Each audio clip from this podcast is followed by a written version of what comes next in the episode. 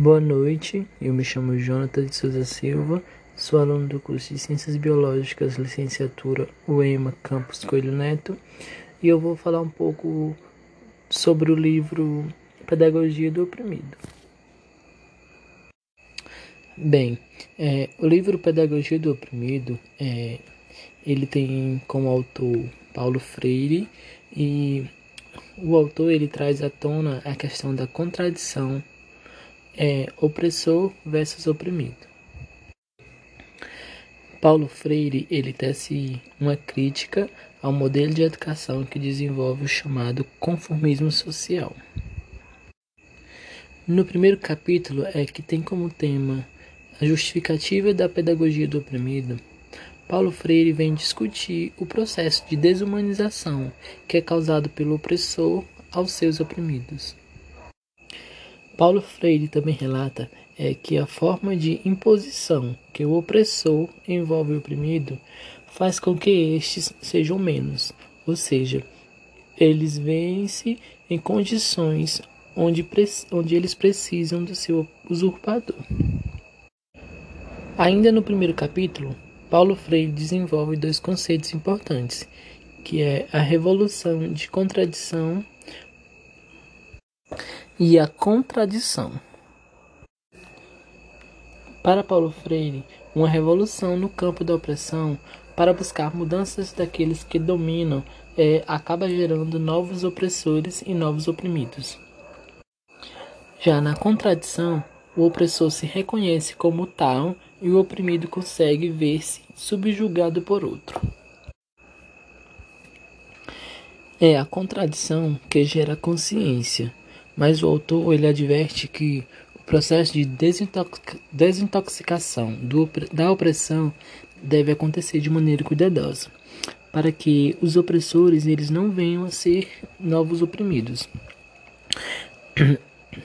O processo de liberdade deve ser vista e sentida por ambas as partes. A libertação do estado de opressão é uma ação social, não podendo, portanto, acontecer isoladamente. O homem ele é um ser social e por isso a consciência e transformação do meio deve acontecer em sociedade. Em todo o contexto do seu livro, Paulo Freire busca mostrar como a educação no Brasil produz um fetiche social, reproduzindo a desigualdade, a marginalização e a miséria. Ele coloca que o ensinar a não pensar é algo puramente planejado pelos que estão no poder, para que possam ter em suas mãos a maior quantidade possível de oprimidos, que se, sentindo como fragilizados, necessitam dos que dominam para sobreviverem. Mas, mas como poderá o homem sair da opressão se os que nos ensinam são também aqueles que nos oprimem? No desenvolver do seu livro, Paulo Freire procura conscientizar o docente do seu papel problematizador da realidade do educando. No capítulo 2, Paulo Freire discute a concepção bancária da educação como instrumento de opressão, seus pressupostos, suas críticas. Ele traz a discussão de que é o professor quem faz do seu aluno um mero depositário ao considerar o aluno como incapaz de produzir conhecimento e desconsiderar-se como um ser em formação contínua. Para Paulo Freire, ensinar a pensar é problematizar sobre a sua realidade. É a forma correta de se reproduzir conhecimento, pois é a partir daí que o educando terá a capacidade de compreender-se como um ser social. Uma vez conhecendo sua situação na sociedade, o educando jamais se curvará para a condição de oprimido, pois seu lema será a igualdade e por ela ele irá buscá-lo. A educação bancária é a transformação da consciência do aluno em um pensar mecânico, ou seja, em sentir-se como se a realidade social fosse algo exterior a ele e de nada lhe aferisse. Já a educação problematizadora gera consciência de si inserido no mundo em que vive e diz respeito à ideia de que deve existir um intercâmbio contínuo de saber entre educando e educadores. Por meio do diálogo entre professores e alunos, estabelecem-se possibilidades comunicativas, em cuja raiz está a transformação do educando em sujeito de sua própria história. É a superação da dicotomia educado versus educando. Nesse processo de educação problematizadora, o professor aprende enquanto ensina pelo diálogo de seus educandos, estimulando o ato cognoscente de ambos, ou seja, ensina e aprende a refletir criticamente. O capítulo 3 do livro tem como tema a dialogicidade, essência da educação como prática de liberdade. É, neste capítulo, é, Paulo Freire demonstra o quanto é importante o desenvolvimento no diálogo no processo educativo. A comunicação é expressa pela palavra e pela ação.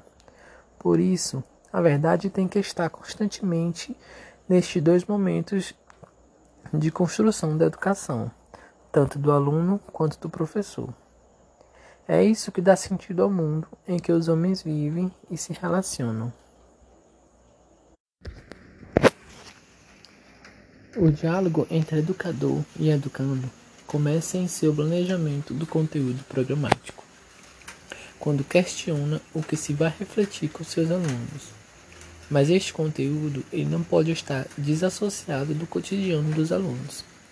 Ele tem que ter uma relação com o que eles vivem no mundo atual. Tem que haver também uma conexão real. Ensinar e aprender é uma constante investigação. Porém, Paulo Freire adverte para que não torne o homem, neste processo, um mero objeto de investigação, que não se perca a essência do ser humano.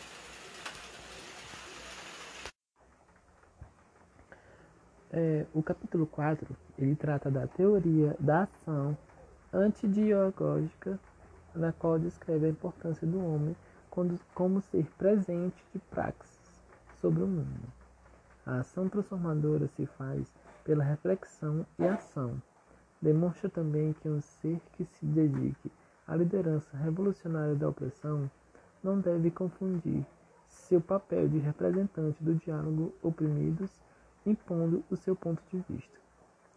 Tem que, tem que levar a verdadeira palavra daqueles que representa, emergindo o novo em meio ao velho da sociedade dominante.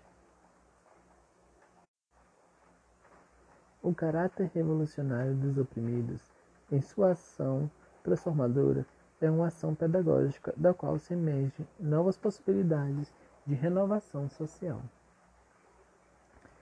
Em sua descrição sobre o sistema de opressão antiadialógico, Paulo Freire descreve que são quatro os elementos utilizados para a realização da dominação.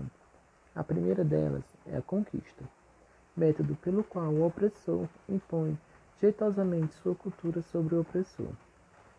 A divisão das massas para poder dominá-las, pois povo unido é sinal de perigo, de desordem social. Esse é o discurso de quem oprime. Por isso, evita-se trabalhar conceitos como lutas, revoltas, união e etc. É pela manipulação que os opressores controlam e conquistam as massas oprimidas para a realização de seus objetivos. Também a invasão cultural é um instrumento de conquista opressora. A minoria dominante impõe sua visão de mundo e todos se guiam por ele. Por fim, Paulo Freire encerra esse capítulo colocando os elementos da ação dialógica, que são a colaboração, a união, a organização e a síntese cultural. A colaboração no diálogo entende o outro como o outro é e respeita a sua culturalidade.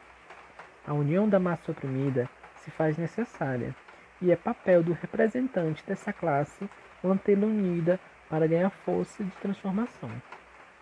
A organização é um aporte da união das massas, mas é também um sinal de liberdade para os oprimidos. A síntese cultural se fundamenta na compreensão e confirmação da dialeticidade, permanência, mudança que compõe a estrutura social. Bom, gente, esse foi um breve resumo sobre o livro e espero que vocês tenham gostado. Obrigado pela atenção.